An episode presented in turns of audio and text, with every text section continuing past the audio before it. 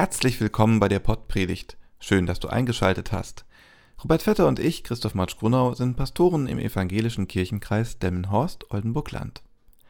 Darf ich dich um etwas bitten? Na klar, gerne.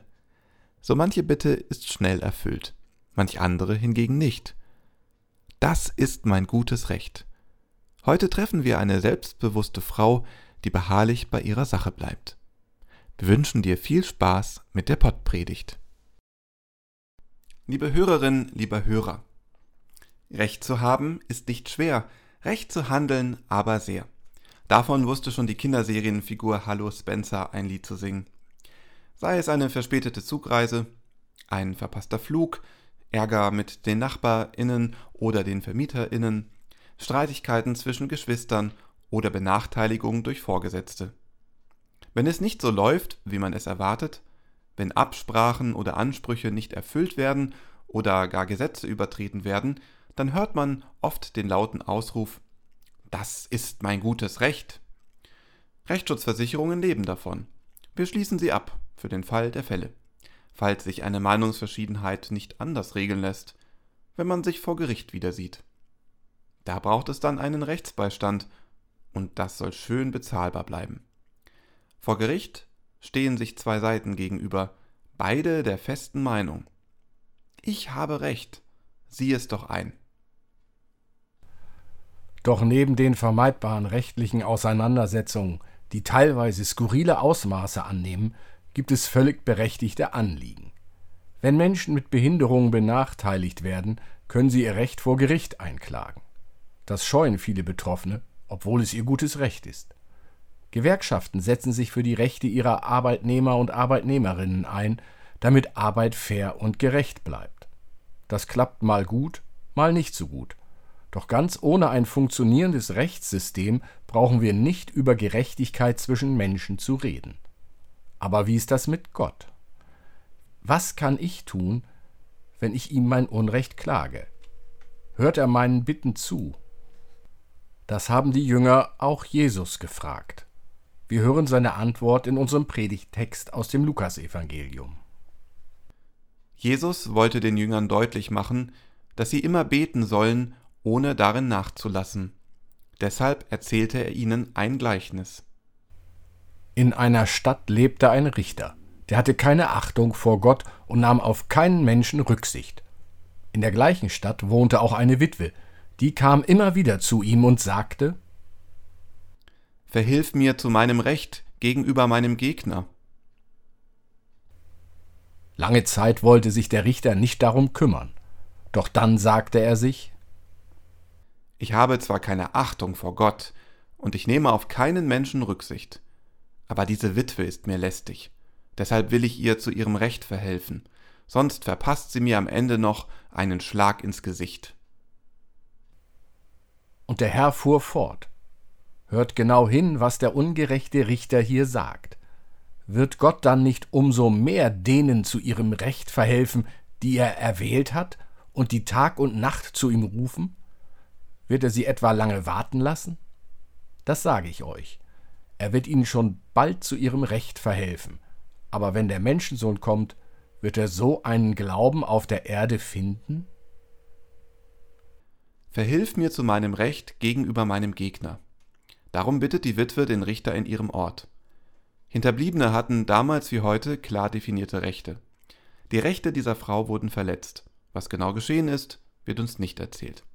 Es muss aber wichtig sein, sonst würde die Witwe nicht regelmäßig beim Richter auf der Matte stehen. Das Verfahren wird immer wieder abgelehnt. Der Richter, ein scheinbar ungerechter Mann. Keine Achtung vor Gott, keine Rücksicht auf die Menschen, für die er Recht sprechen soll. Klar, fragt sich da die Frau, wo ist ihr gutes Recht geblieben? Der Iran befindet sich im Ausnahmezustand. Mitte September starb die iranische Kurdin Mascha Amini im Polizeigewahrsam. Sie war von der Sittenpolizei festgenommen worden, weil sie ihr Kopftuch nicht gemäß den Vorschriften getragen haben soll. Das hat große Proteste ausgelöst. Am Anfang richteten sich diese noch gegen den Zwang, ein Kopftuch zu tragen. Mittlerweile verlangen die Demonstrantinnen und Demonstranten den Sturz und Tod des obersten Führers Khamenei. Zehntausende demonstrieren gegen das Unrecht der Regierung und die Unterdrückung durch das Herrschaftssystem. Kopftücher werden verbrannt, Plakate hochgehalten. Die Menschen im Iran solidarisieren sich, wehren sich gegen die Repression. Die Schauspielerin Taraneh Ali Dosti sagt, wir sind keine Bürger, waren es nie, wir sind Gefangene, Millionen Gefangene. Mit brutaler Gewalt wird versucht, die Proteste niederzuschlagen. Menschenrechtsorganisationen berichten von über 300 getöteten Menschen, darunter mehr als 30 Minderjährige. Es gibt mehr als 14.000 Festnahmen.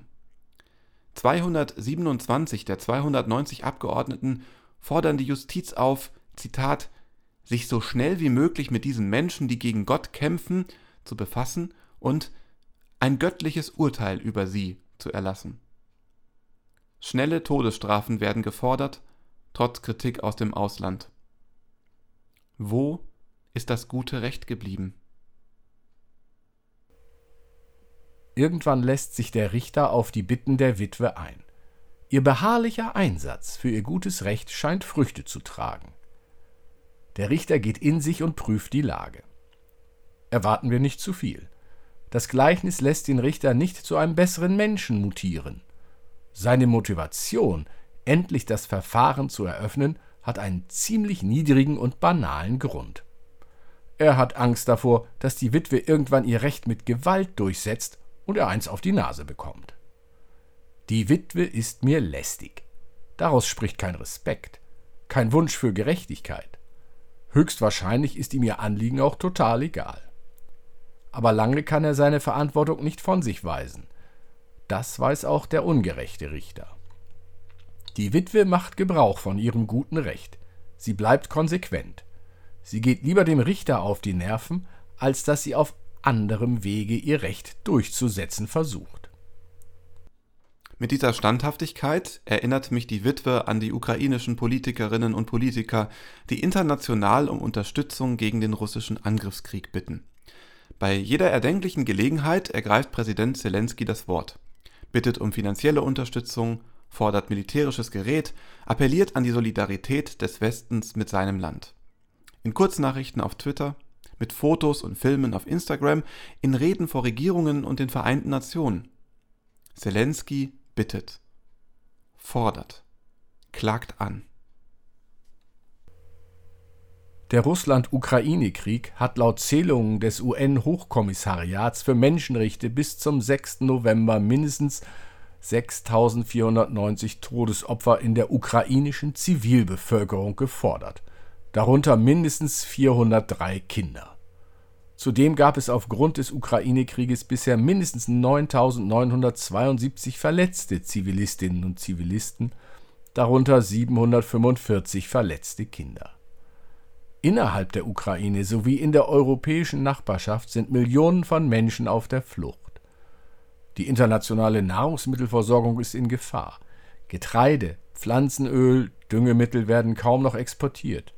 Preissteigerungen, Lebensmittelknappheit, Hunger sind die Folge. Länder, die von diesen Waren abhängig sind, werden politisch destabilisiert. Frieden und Unversehrtheit in der Ukraine, das ist ihr gutes Recht. Jesus fragt die Jünger und uns, wenn sich schon der ungerechte Richter dazu durchringen kann, Recht zu schaffen, weil er sich belästigt und gedrängt fühlt, um wie viel schneller und umfassender wird sich dann erst Gott, der uns ein gerechter und liebevoller Richter sein will, um unser Recht bemühen. Gott garantiert mein gutes Recht. Er will mir, er will dir zu unserem guten Recht verhelfen. Gott will, dass wir mit ihm mit unseren Bitten auf die Nerven gehen.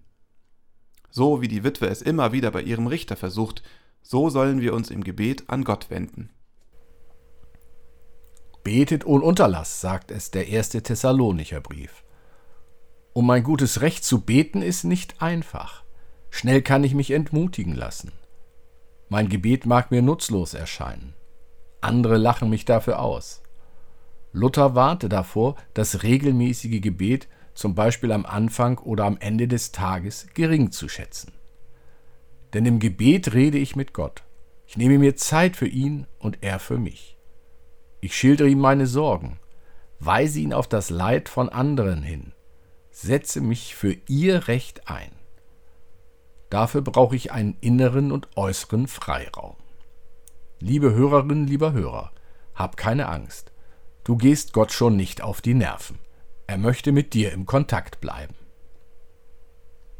Recht zu haben ist nicht schwer, Recht zu handeln aber sehr. So viel Ungerechtigkeit, Gewalt und Unfrieden gibt es auf der Welt. Alleine kann ich dagegen nichts ausrichten. Doch im Gebet, im steten Kontakt mit Gott, kann es mir gelingen, das gute Recht zu finden.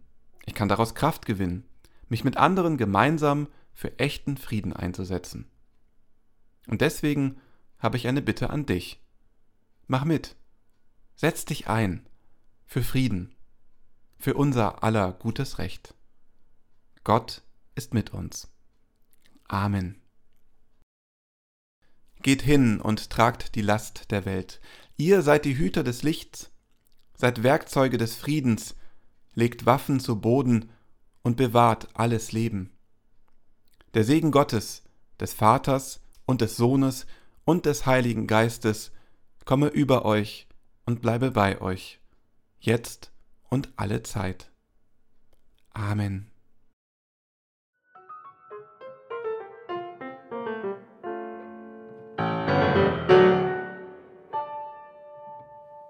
Dieser Podcast ist ein Angebot des evangelisch-lutherischen Kirchenkreises Delmenhorst-Oldenburg-Land.